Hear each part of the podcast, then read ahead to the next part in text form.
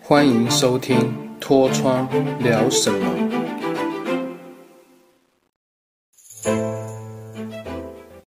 Hello，大家好，我是你的好朋友脱窗，欢迎收听《脱窗聊什么》第十七集。今天我们聊的主题是关于创业的部分。由于之前有在创业辅导课程里面有受到很多不错的经验，那今天特别开一集跟大家分享一下。如果你今天想要开个餐饮店啊，或是便利商店啊，我觉得有一些东西都可以分享给大家参考看看。首先，我们从最基本的，如果说你的店家想在开在你家自己附近的话，你可以基本上可以到你家附近最热闹的一条街或是路上面，锁定某一些你个人比较偏好的区域的位置，你可以特别播一个星期或是两个星期，骑着摩托车或是走路到那个定点的对面，找个地方坐着。虽然很枯燥，但我觉得这个方法其实蛮实际的。在那边，可能骑摩托车在那边待着，就坐在那边准备一个饮料，坐上，大概应该至少要六个小时到八小时。你就在那边观察这一间店这一条路上，在这个几小时之内，实际上所有的车潮、停车状况、人流，有时候有车流，没有人流。有人流，不见得会进去店家，所以这边都很细心的去观察，说如果有人流，人来人往，是否真的会进去这些店家光顾，这都影响到说你开店选择店面区域的决定。再来就是说，很多时候大家说哦，最好开店就选择黄金店面啊、三角窗，但我真心觉得，在这现在这个世界里面，其实。很不景气啊！大部分失业的，或是不想被工作的低薪给束缚的上班族，或是有些人天生就想要创业的，我觉得基本上都会想要开个店。但我觉得不要陷入一个迷失，就是一定要在很贵的店面，但也不要太偏僻啊，因为太偏僻基本上没有人会去消费，没有人会去光顾，这样反而开下去也是把钱砸下去，血本无归。那再就是说。如果你开店的话，我觉得要取舍，因为相对的路段如果好的话，店租已经是翻倍，那你每个月光付房租给房东你就饱了。也许你付完所有的人事成本、物料开销，剩下来给自己的薪水，搞不不到三万，甚至不到两万，其实有点在做心酸的。所以刚刚提到就是说，不管是你今天想在家里附近，或是想到别的县市或别的区域。不管你骑车、走路、开车也好，真的很建议你在那个地方的对面或者附近侦查一下，大概为期一周，至少要一个星期。哦，最好是两周，观察一下这条路上所有的人流、车流，还有消费力的状况。这是关于店面的部分。那在第二点。如果说你想开的类型的店，哦，不管什么餐饮啊，我们先不要提什么便利商店，因为那算是二十四小时制的。我们今天就一般的店家来讲，如果是做餐饮的话，你会想要做几餐？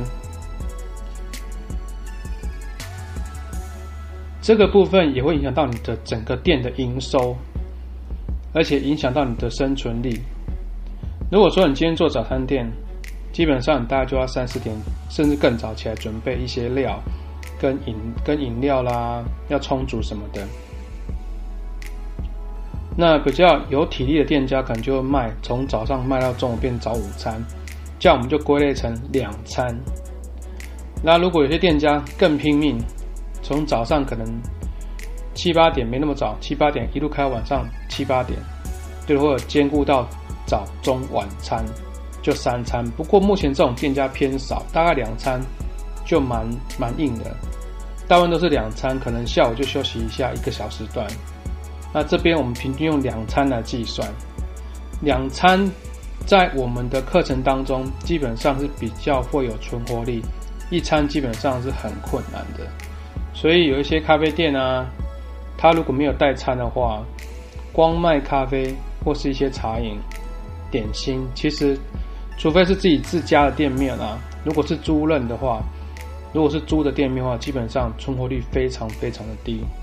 除非是什么大型连锁的咖啡店啊，这才会有机会。在第三点，所谓的翻桌率，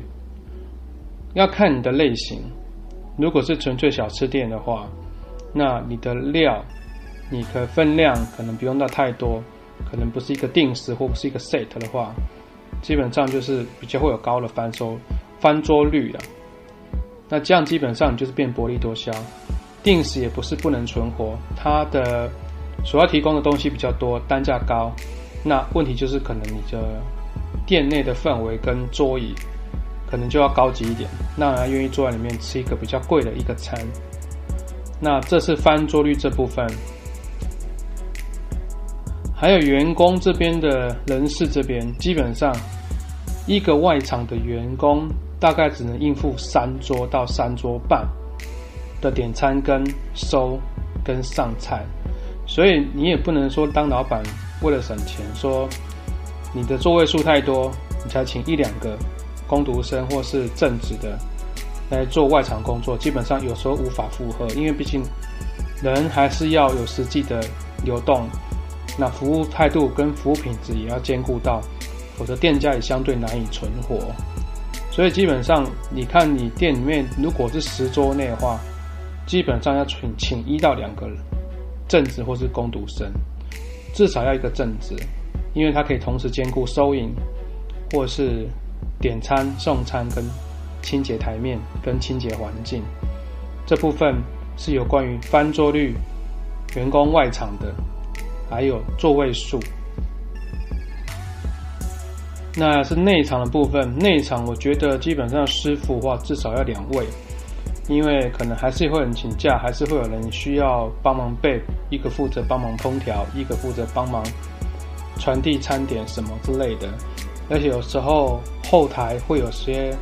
码头要进物料这部分，也要一个人做这个东这部分工作。所以内场的师傅大概至少要两位。再来是停车问题，我觉得这部分。影响店家其实最重要，因为毕竟你如果是完全是靠翻桌率，那不好停车的话，基本上人流是很难上去的。然后车流塞满的话，基本上也会被警察开单，这部分也会让客人的对对这个店家的状态的喜好度下降。所以开的话，基本上还是能够选在捷运站附近或者附近有中小型。停车塔、停车场来都好，当然这是最理想，不是每个人都哦，我的租金就可以只能租赁到这种部分。那能够多考虑就把它考虑进去，停车也很重要。那最后，我觉得真的是最后啦，就是店内的装潢。我觉得真的实在是要开个店，除非你真的是家财万贯，或者可能准备很多好很多很多的创业的资金。来做这份创业的工作的话，我觉得还是要做一个平衡点，去做个损益。那一样，我承诺之前每一集谈阐述的时候，用最小的能量做最大化的事情。那你要评估自己的能力，哦，给予这间店什么样路线的风格装潢，那尽量不要超过。如果是一般的小型餐饮。尽量不要超过装潢费用，不要超过三百万，因为我觉得真的是在这样，你要摊回回本的话是有一定的困难度。不管是在什么区域，如果说你今天在消费力最强的台北，那你也只能挤在巷弄间才会有机会生存。还有就是，老师常提啦，有些人喜欢在开店的初期的前几天或前几前一个星期会说。哦，买一送一啊，一杯饮料十块啊，或是什么一个套餐多少钱多便宜啊，打折折扣券什么的，他是跟我这样建议，就说基本上这些东西都不要在开店的时候一开始用，因为你只能吸引到前面那一波热潮之后，一旦拉回原价，趋于趋于稳定的价格之后，就不太会有人想要上门消费。这是很很很可怕的消费心理学啦。所以就是最好是把价格定的比较平稳公道，稳稳的做，这样比较安全。再就是说。通常开店的前半年都不算真正实际上的你的未来几年的账目数字，因为很多时候都是亲友相挺，可能挺一两个月之后就比较不会再来，